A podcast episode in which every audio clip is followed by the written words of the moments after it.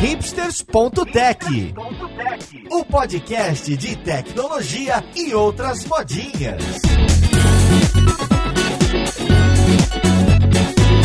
Olá, caríssimo ouvinte, seja muito bem-vindo a mais um episódio do seu podcast favorito. Meu nome é Paulo Silveira, esse aqui é o hipsters.tech e hoje a gente vai falar de MLOps, MLOps, não sei o nome bonito, desse táticas e operações em machine learning. Vamos lá, podcast, ver com quem que a gente vai conversar. Para a conversa de hoje, eu estou aqui com a Beatriz Empke, que é Data Science Manager na Loft. Tudo bem com você, Beatriz? Oi, Paulo, tudo certo? E além da Beatriz, acredito que seja do time dela, eu estou com o Eric Vinícius, que é Senior Engineering na Loft e que também já trabalhou aqui com a gente na Lura. Tudo bom com você, Eric? Opa, tudo bom, Paulo? Vamos entender um pouco mais aí sobre esse universo de MLOps. E além dele, estou com o Vitor Costa, que é Staff Engineering também na Loft. Fala, Vitor. Opa, satisfação estar aqui podendo representar o nosso time de MLOps aqui na Loft. E ó, também tem gente que não tá na Loft. Ó, o Juliano Viana, que é Senior Machine Learning Manager. Tudo bom com você, Juliano? Tudo jóia, tranquilo. É um prazer estar aqui hoje para falar um pouco sobre esse assunto que é bastante interessante para mim. E olha que interessante, hein? Eu gravei um podcast sobre o começo, né? Quando tava surgindo. Já tinha surgido, mas quando começou a fazer o Buzz, MLOps, é, alguns anos atrás, poucos anos atrás, junto com o Cristiano Breuel, que acredito que hoje esteja no Nubank, ele tava no Google na época época. E ele foi meu colega de faculdade de engenharia. Um cara muito inteligente, muito humilde, muito bacana. Foi bem boa a conversa. E lá a gente entendeu um pouquinho desses passos iniciais, quais eram ali os princípios do MLOps. E como eu tuitei recentemente, parece que alguém passou uma expressão regular nos times, né? Todos os times que tinham startups e incorporações passaram a se chamar Ops, né? Então o time que era de Machine Learning agora é Machine Learning Ops. O time de plataforma é Plataforma Ops. O time de Dev é DevOps. Então todo mundo agora tem um time, um clone que tem Ops no final, porque, não sei, ó, assim a gente vai mostrar pra nossa chefia que a gente tá com a mão na massa ali, não só fazendo desenho. Então eu acho que eu queria começar por aí. Esse movimento surge, imagino, no momento em que as coisas de machine learning começam a ficar complicadas, da gente atualizar, da gente rodar, da gente rodar de novo, da gente pegar os resultados, querer verificar, de testar, de mudar o script de uma equipe para outra, porque o que me parece é que nos princípios de machine learning se popularizar, era muito tem uma pessoa que normalmente talvez fosse um dev, uma pessoa de estatística, uma pessoa de matemática, que escrevia lá um monte de script meio que de qualquer jeito, funcionando, mas que sem muita atenção para teste, boas práticas, design, quebrar em funções, deixar legível, manutenível e tocava lá, rodava o script de uma vez e falava, ó, oh, gente, vamos por aqui. Hoje em dia, que a gente tem sistemas tão grandes que a gente precisa retroalimentar os dados para retreinar o sistema a cada dia, a cada minuto, para seja para fraude, seja para dar pricing, seja para é, fazer credit score. A gente precisa atualizar com o que aconteceu hoje no mercado, nas novas transações, nas fraudes recentes. Começou a ficar complicado da gente usar scripts que Ctrl C, Ctrl V tá lá no, no Jupyter. Roda ali, ó, clica, dá dois cliques lá que você roda e manda pra gente aqui no Excel que eu importo. Não dá mais para ser assim. Então, eu imagino que esse movimento começa por aí, tenta se organizar, e eu queria entender de vocês. É por aí, o que, que avança e, em especial, como que vocês colocam isso em prática nas empresas de vocês? Hoje a área de Data Science é separada da área de, de MLOps, né, gente? É, somos áreas pares ali. Então, antes, quando tudo era mato aqui na Loft, que a gente tinha só o time de Data Science, nosso primeiro modelo foi o modelo de valuation, né? De precificação dos imóveis. E antes, a gente tinha um time aqui de oito pessoas que demorava 30 minutos para cada precificação de apartamento. E a gente tinha só dois bairros. E hoje a gente atua em 21 cidades. Né? Então, imagina o time que a gente ia ter que ter se não tivesse os modelos. E daí, como que surgiu essa necessidade de modelo? A gente montou um modelo de precificação e também era desse jeito. Então, era um notebook que rodava ali, extraía uma base no Excel e mandava para operação para eles tomarem as decisões baseadas nisso. Era uma forma bem, bem rudimentar,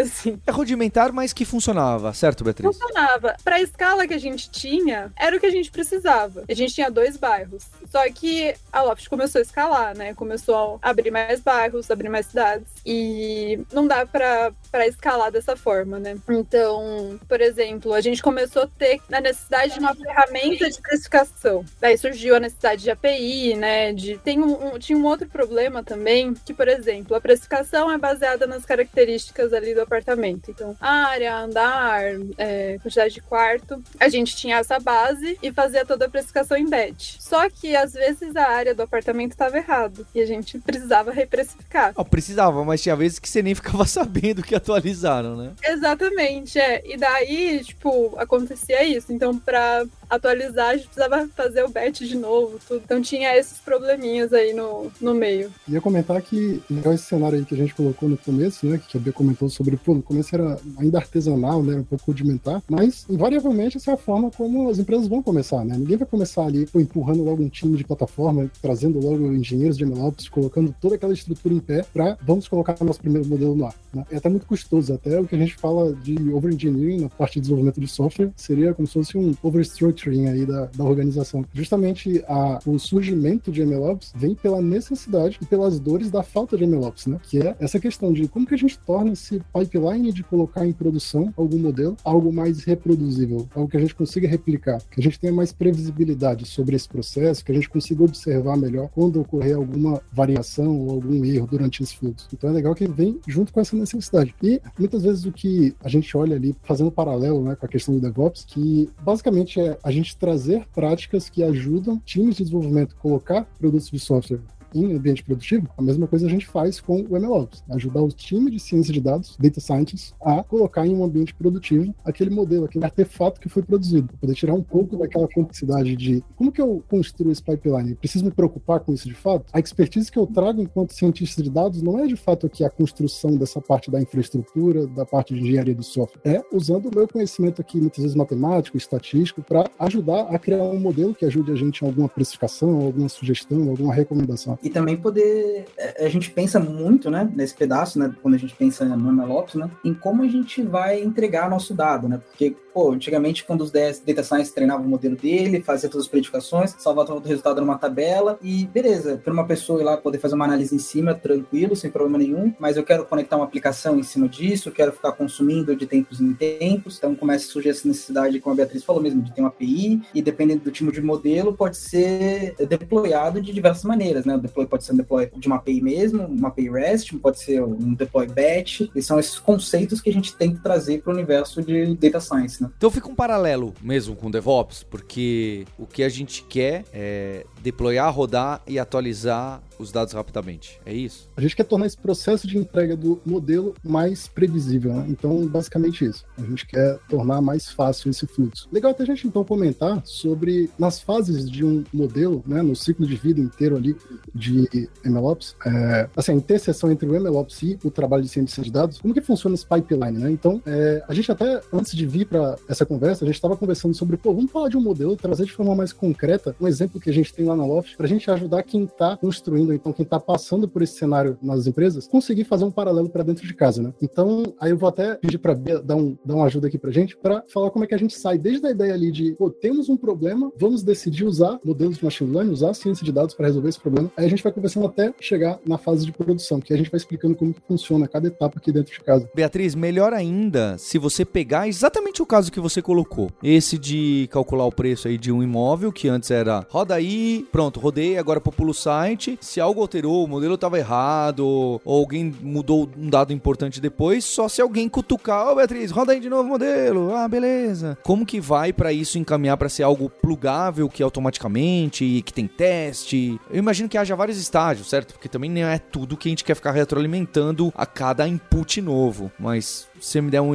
um exemplo, acho que vai ficar concreto os princípios que vocês foram aplicando para deixar esse processo mais ops, né? É, ter mais agilidade aí. Boa. Bom, Vitor, Eric, aí vocês quiserem me interrompendo para explicar também, para dar mais detalhe, mas nesse exemplo aí do nosso modelo de precificação. Então, a gente tinha esse problema que eram pessoas precificando apartamentos, e isso é uma coisa muito subjetiva, além do fato de demorar tempo, né? Cada um precifica de um jeito. Então, a gente área de operações, a área de negócio trouxe esse problema pra gente. A gente entendeu que cabia ali um modelo de machine learning para resolver aquilo. Então, beleza, vamos fazer um modelo que vai prever os, os preços de venda desses apartamentos. Aí a gente foi atrás de dados, né? A gente nem tinha tanto dado interno, a gente teve que comprar dados de cartório, de matrícula para criar essa base de dados. Aí a gente construiu o um modelo, esse modelo preditivo. Eram as precificações que a gente usava para comprar apartamento. Então imagina o investimento que a gente faz para comprar um apartamento. É um risco e, e é uma coisa muito delicada, né? Então essa validação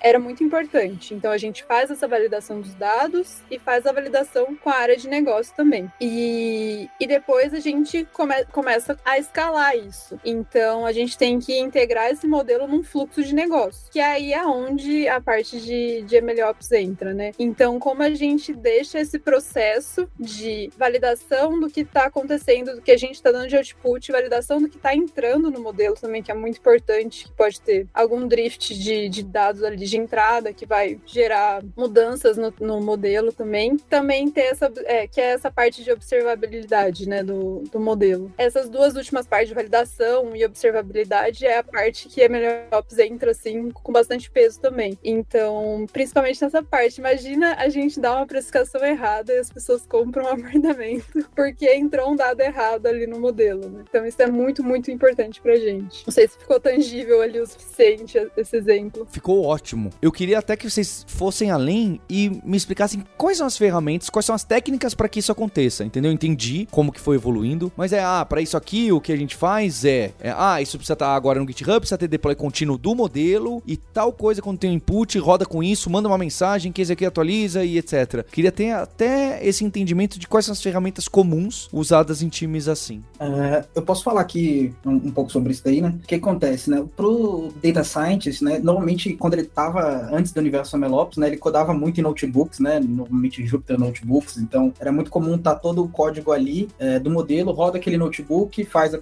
ele, que aquele notebook já faz a coleta do dado, faz o treinamento do modelo e já faz o predict para uma outra base de dados é, e deixa salva, tá, deixava salva essa informação em algum lugar. Né? Com o universo de MLOps, a gente veio uma estrutura, uma estrutura desse notebook, né? Como é que eu posso pegar esse notebook e jogar em produção? Né? Eles têm diversas ferramentas que a gente pode utilizar fazer isso, né? Uma delas é a ferramenta Kubeflow, que permite a gente conseguir produtizar pedaços desse notebook para que a gente consiga colocar em produção. É, mas ferramentas que a gente tem aqui na, na Loft é de uma maneira que a pessoa consegue criar um, desde o repositório do GitHub, que já vai ter todas as ferramentas necessárias para fazer a coleta do dado ali dentro, para fazer o treinamento e conseguir subir uma API em produção usando tudo ali direto dentro do GitHub, né? Sem que a Data Science precise entender tudo o que está acontecendo por debaixo dos panos. Ah, mas como é que isso está buscando esses dados, né? Tá indo dentro de qual camada do meu Data Lake, já entrando um pouco na área de Data Engineer ali dentro, né? Já abstrai essas conexões também putz, mas essa API vai subir, ela vai subir com auto-scaling, ela vai subir monitoração, com todos esses processos a gente tenta abstrair o máximo possível para que o Data Science se preocupe exclusivamente com a parte de treinar o modelo, de treinar, pegar, coletar o dado, fazer toda a lapidação do dado validar que aquilo dele está correto. E toda essa parte de engenharia de software a gente abstrai dentro de uma ferramenta única aqui dentro para garantir que saia tudo bem bonitinho, né? E a gente padroniza todos eles. Então a gente consegue criar uma ferramenta de monitoração para todas elas da mesma maneira, a gente consegue padronizar otimizar o auto-scaling caso faça sentido, e por aí vai, né? E complementando uma parte aí do que o Eric falou, né? Eu vou entrar em algumas caixinhas aí do que o Eric comentou também, para imaginar que quem tá ouvindo a gente aqui virou Data Science aqui na Loft, e aí tá começando a interagir com o nosso ferramental. A gente não usa nenhuma plataforma, só um disclaimer aqui, que a gente não usa nenhuma plataforma de ponta a ponta 100%, né? Então, pô, existe o SageMaker lá da AWS, existe o Vertex AI da Google, a gente não usa nenhuma delas de ponta a ponta, a gente cria a camada de abstração para que a gente possa interagir com a cloud para a gente poder customizar o fluxo que a gente quer tá? Da maneira que funciona pra gente. Então, como que a gente faz aqui esse fluxo internamente? Imagina que a gente, então, fez o processo de validação dentro de notebooks, a gente chegou junto de alguém de negócio, a gente validou as predições desse modelo, está fazendo sentido, queremos colocar isso em produção, ou seja, queremos integrar isso em algum fluxo de negócio. Então, imagina que a gente tem lá no site da Loft a nossa calculadora em que as pessoas querem poder colocar o apartamento delas e, pô, quanto que vale aqui esse meu apartamento? Deixa eu testar. Então, a gente chegou nesse modelo. Ela vai agora querer fazer um wrapper, construir um software em volta desse modelo para conseguir servir isso. Nesse caso que a gente está querendo integrar esse modelo num fluxo de negócio, num fluxo de navegação de algumas horas no site, a gente então tem que construir uma camada de API em volta disso. O nosso time de MLOps, então, trabalhou no começo aqui na construção dessa camada. Então, a gente é, construiu ali toda a parte de engenharia do software da API. Então, a gente usa Fast API, a gente já traz alguns testes base ali para a nossa aplicação com PyTest. A gente já traz uma forma de a gente conseguir puxar esse artefato de modelo, ou seja, essa como se fosse essa libzinha do nosso modelo de um repositório externo. A gente permite que as pessoas nesse momento já consigam, através de alguns scripts que a gente já traz no boilerplate de aplicação, consigam executar esse ambiente local. Então, ela consegue ter um ciclo de feedback ali, de desenvolvimento muito curto. Ela vai fazendo alteração, essa aplicação já sobe de novo dentro de um container, ela já consegue fazer aquela nova chamada, validando aquela nova resposta, e aí ela consegue chegar, então, até que, no momento, no resultado satisfatório. E ela fala, beleza, a gente vai agora fazer o deploy dessa API. E aí, lá nesse repositório dela, a gente já tem também algumas, é, alguns workflows configurados para ela conseguir já fazer o deploy disso lá no SageMaker na AWS. Então, ela clica ali numa ação no workflow de fazer o deploy e a gente abstrai através de uma CLI que a gente construiu, que também é em Python, e a gente interage com a AWS. A gente provisiona ali os recursos que precisam ser provisionados, sobe, faz o build daquela imagem, sobe aquilo ali para o registro, e aí a gente já deixa esse endpoint disponível. Em volta disso também existe uma infraestrutura que ela é um pouco mais comum para todos os modelos. Então, por exemplo, eu vou ter ali a URL que eu vou acessar. Então, eu vou configurar isso no DNS. Isso vai ser comum, vai ser o ponto de contato inicial dos nossos clientes ali, de que estão batendo na nossa API. Eu preciso de um balanceador de carga, preciso de um, de um API Gateway. Tudo isso a gente também já abstrai. E a gente configura isso de uma maneira é, já transparente para todos os data scientists. E aí, com essas pessoas, quando fazem o deploy, esse modelo já está pronto para ser chamado em produção, dadas as devidas permissões ali para as aplicações que vão chamar, mas elas já conseguem chamar. Esse processo inteiro, se a gente for num fluxo ali em que eu não gastei tanto tempo mexendo muito código depois de construir já no modelo, né? Então, peguei meu artefato, coloquei dentro desse wrapperzinho de software e fiz o deploy. A gente hoje consegue entregar isso para os times de ciência de dados dentro de 15 minutos. Então, as pessoas conseguem fazer esse pipeline de criei um repositório até estou em produção recebendo chamadas da minha API em 15 minutos. E só o processo de deploy mesmo, aí ele é um pouco mais curto, ele demora ali mais ou menos uns 10 minutos, porque a gente faz a questão de alteração ali das instâncias, o tipo de deploy, etc, para não ter nenhum tempo de downtime. Com isso a gente consegue ter bastante autonomia, que é o que a gente visa muito aqui, é um dos nossos pilares mais fortes. Como que a gente traz autonomia para o time de ciência de dados? Porque muitas vezes gera uma fricção muito grande, né? A gente, olha, eu terminei, eu enquanto cientista de dados, é, terminei aqui meu modelo. Tá, agora eu passo para alguém. Se essa pessoa não está na mesma página, não está no mesmo passo ali que eu estou naquele questão de prioridade, de timing, de colocar aquilo em produção, se ela não está disponível, eu fico numa esteira de passar a bola de um lado para o outro, como a gente falava ali no tempo do DevOps, jogar o, problema por cima do muro, em que a gente estica muito esse tempo aí de conseguir colocar as coisas em produção. E aí isso tira já toda aquela autonomia e agilidade do time de ciência de dados. E então, muitos desses serviços já têm aí nesses mecanismos da Amazon, da Microsoft, Oracle, etc. Muitos deles que dava muito trabalho porque estava no computador de cada pessoa, né? famoso funcionava na máquina do cientista de dados. Agora tem lá como vocês já fazerem isso de uma maneira um pouco mais rápida. Esse SageMaker é um que vocês citarem outros que vocês gostam, até uns que vocês nem usam, mas que aparecem, não precisa nem ser no cloud, tá? Mas alguma dessas ferramentas que aparecem com frequência. Para a parte de serving tem o Seldon Core, tem para a parte de experimentação, por exemplo, tem o MLflow, que aí você consegue visualizar como é que estão as métricas ali entre cada um dos seus experimentos. Eu mudei alguns parâmetros, eu quero comparar isso com as minhas execuções anteriores. Como plataforma de ponta a ponta lá na AWS, como a gente comentou, tem o SageMaker, então ele traz desde a parte de notebooks ali para você conseguir trabalhar até a parte de você conseguir servir isso como endpoints real-time. Do lado da Google tem o Vertex AI, que é uma plataforma dessa já pronta. Como solução open source tem o Kubeflow, que ele também é uma plataforma dessa de ponta a ponta e você consegue plugar alguns componentes que também são open source. Você vai tendo um, uma arquitetura voltada também para sua necessidade atual. Então, é, tem bastante coisa que está surgindo agora. Né? A comunidade ainda está se mexendo muito ali para conseguir integrar diferentes componentes, ver para onde que as coisas estão caminhando. É interessante quem está entrando ou quem está começando a implantar ou olhar para a MLOps agora, ver qual é a necessidade interna. Muitas vezes você não tem um time, não tem uma equipe ainda para suportar toda a infraestrutura que eu vou precisar para, por exemplo, subir um cluster de Kubernetes, para gerenciar esse cluster, cuidar de acesso, cuidar de certificado, segurança, etc. Então, talvez não faça muito sentido partir para uma abordagem em que você tem muita carga ali, muito overhead de infraestrutura. Talvez faça mais sentido ir para uma plataforma dessas mais prontas, em que elas te entregam algumas soluções mais opinionadas, com menos flexibilidade flexibilidade, mas que já te dão uma forma de você conseguir sair do ponto zero, que é da parte de experimentação, até entregar algum modelo em produção sendo executado e sendo consumido no fluxo de negócio. E tem muitas ferramentas satélites também, né, ao redor dessas ferramentas que são de ponta a ponta, né? Um exemplo muito claro, uma ferramenta muito útil que a gente tem aqui, que a gente usa aqui é o DVC, né, que pensando nesse paralelo de com engenharia de software, né, pô, a gente faz lá o deploy de uma aplicação, preciso fazer rollback, é simplesmente volta lá o Git e tudo volta a funcionar, né? Mas a partir do momento que está num modelo, se você não está versionado o JAR do seu modelo, o pico do seu modelo, qualquer o artefato do seu modelo de fato, né? Você precisa voltar o dado, né? Pô, preciso retreinar meu modelo com aqueles dados, deixa eu ver os dados que foram utilizados para treinar esse modelo aqui. Como é que eu faço isso, né? É possível, existem ferramentas para fazer isso hoje, né? Então tem muita ferramenta que a, a, ajuda muito nesse processo, né? De, de tracking dessas coisas, né? O MLflow é uma ferramenta de, de tracking também bem interessante. Só para exemplificar que essa parte de versionamento, a gente teve auditoria aqui é, sobre a precificação dos apartamentos, a gente precisou voltar com esses versionamentos. E se não tivesse isso, eu não sei como que a gente ia fazer. Então, só uma exemplificação aí do que o Eric estava falando.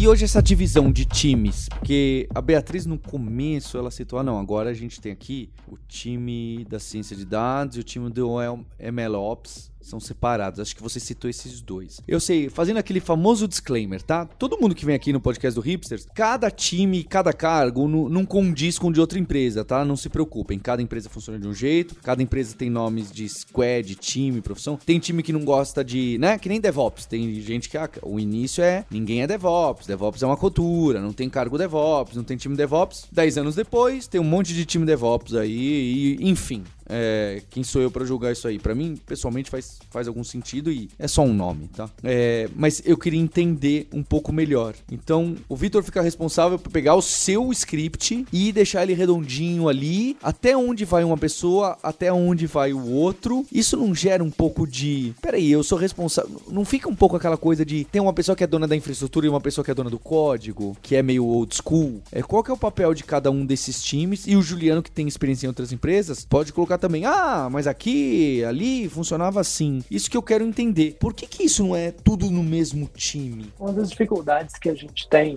na, na área de, de machine learning né, nos últimos anos, e isso continua, vai continuar existindo por um bom tempo, é que são dois skill sets muito diferentes. Né? Você tem engenheiros de software que então, nós passamos aí a última década entendendo melhor como colocar aplicações em produção, com deploy contínuo, com confiabilidade, reduzindo o ciclo de desenvolvimento.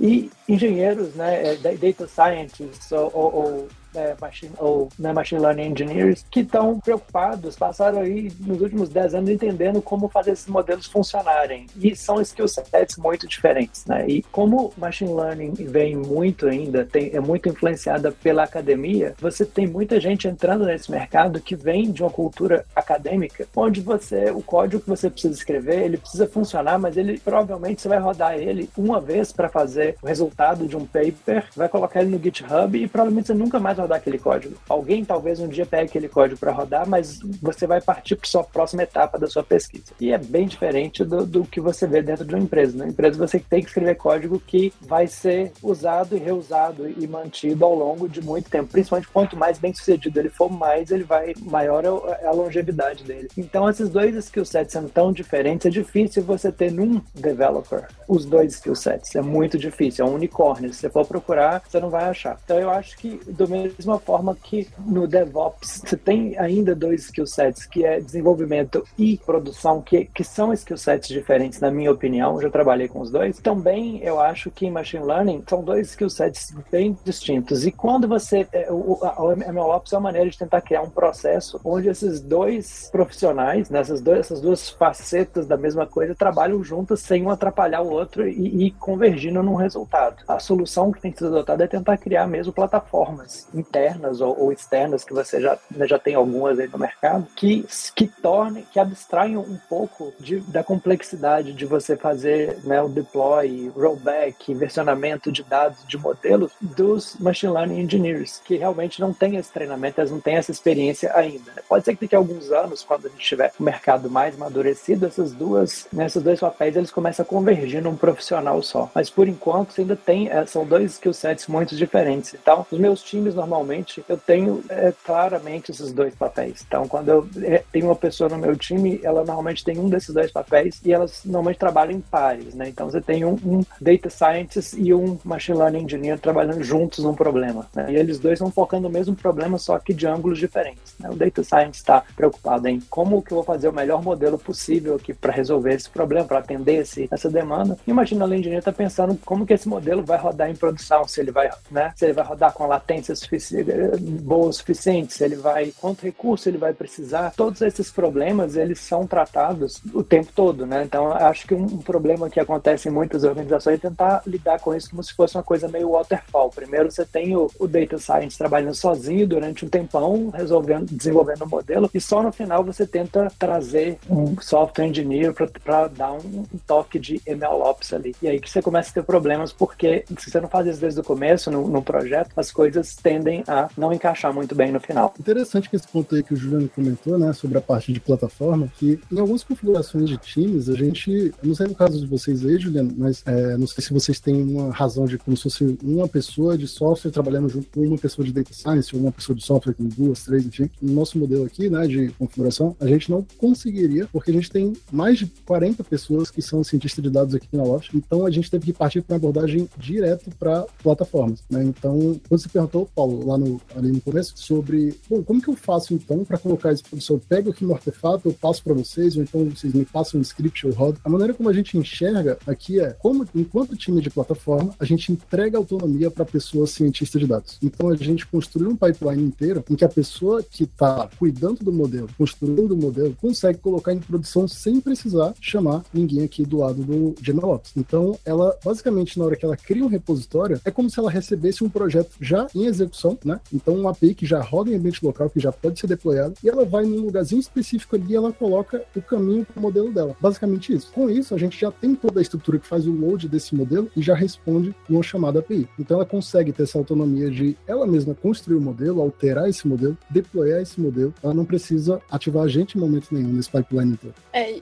apesar de, tipo, ser áreas separadas, né, a gente acaba interagindo muito também. Tanto para falar, ah, putz, ah, isso daqui não poderia ser assim, sugestão de, de, melhoria, dar sugestão de outras coisas que a galera poderia fazer também. O pessoal dá muito suporte, porque às vezes o, pessoal que tá começando agora não tem muito costume, então a galera dá muito suporte também pra gente. E aqui dentro do chapter de ciência de dados, a gente tem também como se fosse alguns embaixadores. Pessoal de DS que tem mais facilidade para engenharia de software e tenta também ajudar a galera a usar assim com no dia a dia mais essas ferramentas também. Então, apesar de ser separado, a gente trabalha muito próximo também. Essa parceria é bem bacana mesmo, porque muitas vezes a gente recebe inputs que a gente não tinha, não tem como dar vazão, né? Ah, pô, vamos olhar todas as ferramentas que existem, o que está saindo, o que, que daria para a gente testar, o que, que pode ser substituído, que vai facilitar o dia a dia das pessoas cientistas de dados. Então, tem essa troca aí que é muito legal, em que a gente traz para o pessoal propostas de coisas que a gente acredita que podem melhorar nesse pipeline, nessa produtização de modelos de machine learning, e da mesma forma, as pessoas que estão nos times de ciência de dados trazem pra gente algumas ideias. Pô, olha aqui, que coisa legal, que a gente viu aqui, o que, que dá pra fazer. Eu fiz uma POC aqui, eu fiz um teste, eu gostei, o que, que vocês acham? E a gente trabalha isso em conjunto, de forma bem colaborativa mesmo. É, a gente tem alguns exemplos de pessoas que ajudaram a construir alguns componentes aqui de plataforma, no parte de MLOps, mas que são cientistas de dados. E, da mesma forma, a gente tenta também aprender um pouco sobre como que funciona ali aquele dia a dia da construção do modelo. Porque não adianta a gente querer trabalhar como se a gente não precisasse saber do que se passa no dia a dia ali da construção do modelo. Para poder monitorar, para poder entregar o que as pessoas precisam ali nesse time que é downstream nosso, né? Ou seja, que consomem o resultado do nosso trabalho, que é o time de plataforma, a gente precisa saber exatamente como é que as coisas funcionam nesse processo de produção. Além disso, né, a gente, na parte de engenharia de software, a gente acaba ficando massificado com algumas coisas que, tipo, ah, não, isso é comum, todo mundo essas, essas informações, nem sempre isso é verdade, né? A gente tem que tentar abstrair para que fique bem fácil, né? Hoje em dia a gente acha não, pô, Docker, entre aspas, o básico ali que todo mundo deveria saber, etc e tal, mas assim, é, a gente não quer obrigar ninguém a, a, ah, não, você vai ter que aprender para utilizar nosso ferramental, se você quer deployar seu modelo, vai aprender Docker. Não, não é assim, a gente tem que ajudar a pessoa a conseguir resolver, deployar o modelo, mesmo que ela não tenha 100% do conhecimento ali sobre aquele assunto, né? E desses muitos recursos, é, imagino que também haja outras, outras práticas que vocês queiram colocar. E também tem aquele excesso, né? Eu fico sempre com medo também da gente querer fazer o ops do ops do ops e automatizar a automatização do automático. E aí você perde um pouco o pragmatismo de ter coisas no ar rodando, entregando valor. Vai usar outro chavão aí. O que, que tem pessoas que fazem, além do que vocês fazem e colocaram aqui? É, tanto as que vocês, poxa, a gente gostaria de chegar nessa maturidade, até, olha, tem essas coisas aqui que outras empresas fazem, que o Netflix faz, sei lá eu, mas pra gente não faz sentido por causa disso, entende? Onde que tá essa barra para vocês, onde vocês querem chegar e onde vocês não querem chegar, porque pelo menos nesse instante, agora não é uma preocupação de vocês. A gente partiu de uma abordagem no início em que foi: vamos adotar algo pronto ou vamos construir algo dentro de casa? As duas abordagens elas trazem prós e contras, né? Então, se a gente fosse para alguma plataforma mais pronta, a gente teria acesso a todos os recursos ali, desde a experimentação até colocar em produção, mas de uma forma um pouco menos flexível. Construindo esses componentes dentro de casa, a gente tem menos acesso a esses componentes, né? Porque a gente está construindo isso dentro de casa, isso vai na velocidade de desenvolvimento do time. Só que a gente consegue fazer algo que atende exatamente às nossas necessidades atuais. Então, onde que a gente gostaria de chegar, né? Pegando esse ponto aí que você perguntou. Um ponto em que a gente pudesse pegar essa experiência que a gente adquiriu sobre quais são as nossas necessidades aqui de MLOps, de ciência de dados, conseguisse trocar isso por alguns componentes que ou a cloud já oferece ou a própria comunidade já oferece. Então, por exemplo, se você olhar para SageMaker, para Vertex AI, por exemplo, eles vão te trazer alguns componentes ali para você, na hora que seu modelo está em produção, você já conseguir fazer a parte de monitoramento muito fácil dos dados que estão entrando, dos dados que estão saindo, dos dados de treinamento. Você consegue observar o drift desses dados, ou seja, o quanto eu estou tendo de variação nesses dados em comparação com o que eu usei para o meu treinamento, por exemplo. Com isso, o meu modelo pode estar tá respondendo um pouco fora do que a gente espera, ou seja, com uma qualidade menor, com uma precisão um pouco menor. Então, ter essa visibilidade de ponta a ponta é algo que a gente vai adquirindo mais capacidade ali de observabilidade, né? Até conseguir olhar para. Teve uma predição aqui que foi um pouquinho estranha. Vamos, vamos entender aqui um pouco mais sobre qual foi o motivo. Que aí já entra também a parte mais de explicabilidade, que é, dada essa entrada para o meu modelo e essa resposta, o que fez esse modelo conseguir o que fez esse meu modelo levar a, a dar essa resposta. Então, onde que a gente está querendo chegar? Onde a gente consegue ter esse pipeline que a gente já construiu hoje, né? Ou seja, as pessoas já conseguem levar os produtos para produção até a gente conseguir fazer elas tomarem conta de todo o ciclo de vida da parte de, bom, deixa eu configurar aqui os diferentes tipos de máquina que eu vou precisar, deixa eu configurar diferentes formas aqui de experimentação, de fazer teste AB, de fazer um canary deploy. A gente quer construir abstrações também que facilitem esse processo. Basicamente, tudo que a gente tem das boas práticas de engenharia de software, de formas de deploy, de monitoramento, a gente quer conseguir entregar para as pessoas que são cientistas de dados. Bom, aqui como premissa nossa, onde a gente, o caminho que a gente não quer ir, a gente não quer ter a amarra, né? Ou seja, a gente pode, né, se vamos dizer assim, se dá o luxo de vamos olhar para o nosso processo, o que a gente precisa e criar abstrações em cima para que a gente possa flexibilizar e atender às necessidades de data science. Ao invés de AWS ou a Microsoft ou a, a Google, funciona dessa forma a plataforma desses providers e desses vendors e a gente vai ter que trabalhar dessa forma. Esse, esse é o ponto que a gente não quer ir. A gente não quer ter que adaptar o nosso processo de funcionamento, o que funciona bem para a gente, à forma como esses providers entregam as ferramentas. É, o nosso grande objetivo é esse, garantir que o DS consiga se preocupar com as coisas que DS deve se preocupar. Né?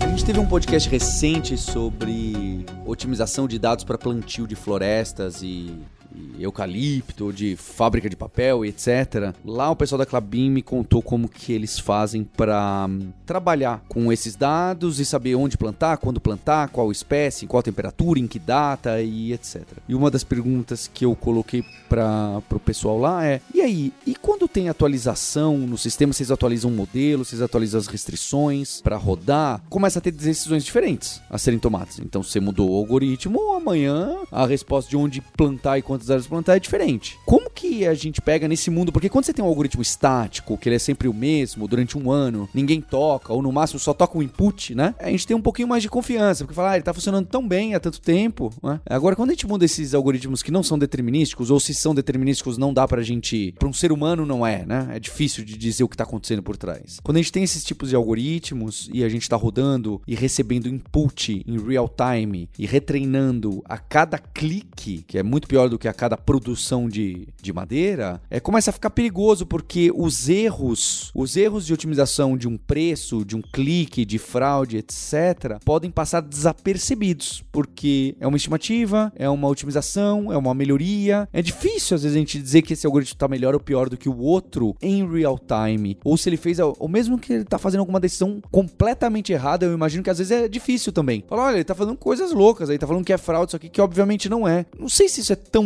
fácil assim de, de dizer. E quanto mais ops a gente põe, mais velocidade a gente tem dessas entradas de algoritmos, de modelos novos, modelos atualizados. A gente pode até ter input de pessoas maliciosas para tentar treinar você de uma maneira errada, né? Tem coisas complicadas aí, tendo bias, tendo até preconceitos. E aí, como que a gente prepara? Qual que é esse feedback que o sistema lá online pode dar para pelo menos alguém apertar um botão vermelho, alguém levantar a mão e não precisa nem ser automático, tá? Mas pelo menos quais são os mecanismos de monitoramento de que ah, parece que está sob controle o que está acontecendo? A forma de monitorar isso é você você precisa acompanhar quais são as suas métricas, que são as métricas para as quais você treinou o modelo, né? ou a métrica que você na verdade está querendo atingir com a, com a aplicação desse modelo. E é importante você criar uma base histórica do comportamento dos seus modelos ao longo do tempo. Né? Isso é uma coisa que eu sempre faço questão de frisar. E porque essa base histórica ela vai te dar parâmetros para ao longo do tempo decidir quando que um modelo começa a sair né, dos padrões conhecidos, até seja porque você falou alguma coisa mudou na entrada ou porque alguma coisa mudou no comportamento das pessoas ou de quem quer que seja que está gerando os dados de entrada, ou mesmo porque algum bug, né? Alguém introduziu alguma feature nova no sistema que, por exemplo, alguém introduziu uma, uma feature nova que sem querer quebra uma das suas entradas. Então, seu modelo está ok, mas a entrada dele está faltando uma feature importante, ele passa a se comportar de uma forma diferente. Com tendo isso como uma série histórica, é possível até você aplicar alguns outros modelos né, de time series, né, time series forecasting, para é, dizer o quão estranho está o comportamento do modelo e te alertar. Né? Então, se você tem um modelo que tem um determinado, né, vou pegar um caso simples aqui de pensar, você tem um modelo que tá você está acostumado a ter um, ele é um modelo como se fosse de ads, está acostumado a te dar um determinado nível de click-through rate e você percebe que de repente você tem uma descontinuidade continuidade, ele estava funcionando bem, de repente ele cai abruptamente o desempenho dele se mantém baixo, significa que naquele ponto ali você tem que investigar o que aconteceu, né? Teve algum release, algum deploy, o que aconteceu nesse momento aqui. É um trend que é uma, é uma, uma quebra brusca, né? Outras vezes, quando a quebra ela vai acontecendo ao longo do tempo, você vai notando que semana a semana o desempenho do modelo não está mais correspondendo, né? vai saindo um pouco do que ele foi treinado, é um sinal de que talvez você precise retreinar o modelo ou repensar alguns dos seus fundamentos desse modelo, por que, ele não está funcionando mais. Mas para mim é essencial ter esse forecasting, porque esse histórico né, de, de do, do, comportamento, justamente porque sem ele a gente não consegue, você falou, só olhando assim, se você olhar um gráfico, ah, é assim que o modelo está funcionando hoje, às vezes é muito difícil identificar se aquilo parece que está ok ou não. Aqui, voltando ao nosso exemplo lá no modelo de precificação, a gente faz bem isso que o Juliano falou. Então a gente acompanha ali nosso erro médio da nossa previsão com o que está acontecendo de vendas, né? Como o modelo prevê a, o preço de venda do apartamento, então a gente acompanha esse erro médio e se tem alguma mudança muito grande para cima ou para baixo, a gente para e, e tenta investigar o que está acontecendo. E também a gente acompanha algumas outras métricas, né? Então a nossa previsão do modelo está muito descolado com os preços da nossa vitrine ou não, está muito para cima, muito para baixo. A gente acompanha principalmente essas duas métricas e também dados de entrada, né? Então, por exemplo, se nosso modelo está acostumado a ser treinado com apartamento de até, sei lá, 150 metros quadrados e entra um apartamento de 300, provavelmente aquele apartamento, a, a predição desse apartamento de 300 talvez não seja tão boa, né? Então, como a gente monitora é, esses dados de entrada, se eles têm outliers, se, a, se ele está ali entrando sempre no mesmo padrão? Bem, acho que eu consigo Bem, para mim fica mais óbvio o que, que é, para onde está indo. É, realmente tem similaridade, certo? Com esses movimentos de querer automatizar alguns mecanismos, deixar a operação mais redonda, menos dependente, não só de humanos, mas menos dependente da, da cientista, do cientista que criou aquilo ali, não é? Que realmente, acho que na, na pré-pauta, não é? Eu estava falando, são coisas que parece como Dev trabalhava 30 anos atrás, né? Que aquele sistema web que era criado 20 anos atrás, era só essa pessoa que trabalhava, né? Mexia no front, no back, é, no banco de dados, fazia o café e considerava impressora. E aí, quando precisava, alguém precisava mexer ali no sistema, não, não, não sabia, ficava faltando, é, informação faltando, nada automatizado, o deploy precisava ser planejado, caso contrário, tem equipes, né? Acho que muita gente não passou, muita geração não passou, mas havia equipes de deploy para software, né? Para o sistema principal. Então se juntam no sábado à noite, vamos fazer o deploy agora que faz três meses que a gente não faz, vamos. Senta, faz primeiro passo, fazer isso aqui, desliga o banco. Segundo passo, tem um Google Docs gigante com os passos de deploy, que é um pouco, né? Você tem ali uns comentários no arquivo em Python falando, olha, por favor, não se esqueça de atualizar o arquivo TXT para a versão tal, assim, e eh, faz o upload ali naquele arquivo e pronto, pode rodar. É a mesma coisa, é o mesmo princípio que a gente quer diminuir essa necessidade. Ela gera erros e, em especial, draga a confiança do time, né? Todo mundo com medo de colocar a mão, ninguém sabe se pode colocar, se deve. É melhor deixar como o jeito que tá, tá funcionando, vamos arriscar. Acho que eh, assim como os outros ops que vão aparecendo, é querendo dar vazão pro trabalho nosso, que deixa a gente criar um pouco mais e ter um pouco menos dessa tarefa dura do last mile, né? A última coisinha lá para colocar no ar, para atualizar, para dar valor. Hum, essa parte aqui é, é muito difícil. Queria agradecer aqui Eric, Vitor e Beatriz, time da Loft, também o Juliano pela presença, pela ajuda. Queria agradecer também o Leandro Guimarães que combinou da gente gravar esse podcast. Fazia tempo ele, quero ainda trazê-lo aqui no Hipsters. Fica Fica aqui a dica. Deixar também a dica de você acessar lá o Tech Guide de Data Science e Machine Learning. Aparece alguma coisa de Ops, já a gente vai atualizar. Se entrar lá em techguide.sh, tem o um link aí na descrição do episódio para os roadmaps de cientistas de dados. Você vai ver que já tem alguma coisa de Ops de ferramentas relacionadas. Não, obviamente não com a profundidade que o time trouxe aqui, mas já mostrando essa necessidade. Meu agradecimento especialmente a você, ouvinte, pela audiência, pelo download e por recomendar o Hipsters. E temos um encontro na próxima terça-feira. Hipsters, abraço. Tchau. E a Lura está cada vez mais conectada com as empresas com o mercado de trabalho. Então você ouve bastante o Hipsters aqui. Diversas das empresas que participaram não são apenas clientes e, e possuem licenças da Lura para seus colaboradores e colaboradoras, como elas também cocriam conteúdo, não é? É o caso da ThoughtWorks, do Nubank, de diversas outras empresas que têm algumas das formações, como de Data Mesh, de Clojure, de Flutter, foram criadas junto com especialistas que trabalham lá para deixar o conteúdo ainda mais próximo das necessidades e realidades do mercado de trabalho. Então fica o convite para você conhecer as formações da Lura lá em alura.com.br barra formações, que vai ter muita coisa que a gente passa por aqui no Hipsters. Valeu! Você ouviu o hipsters.tech. Produção e oferecimento alura.com.br. Mergulhe em tecnologia. Edição Radiofobia Podcast e Multimídia.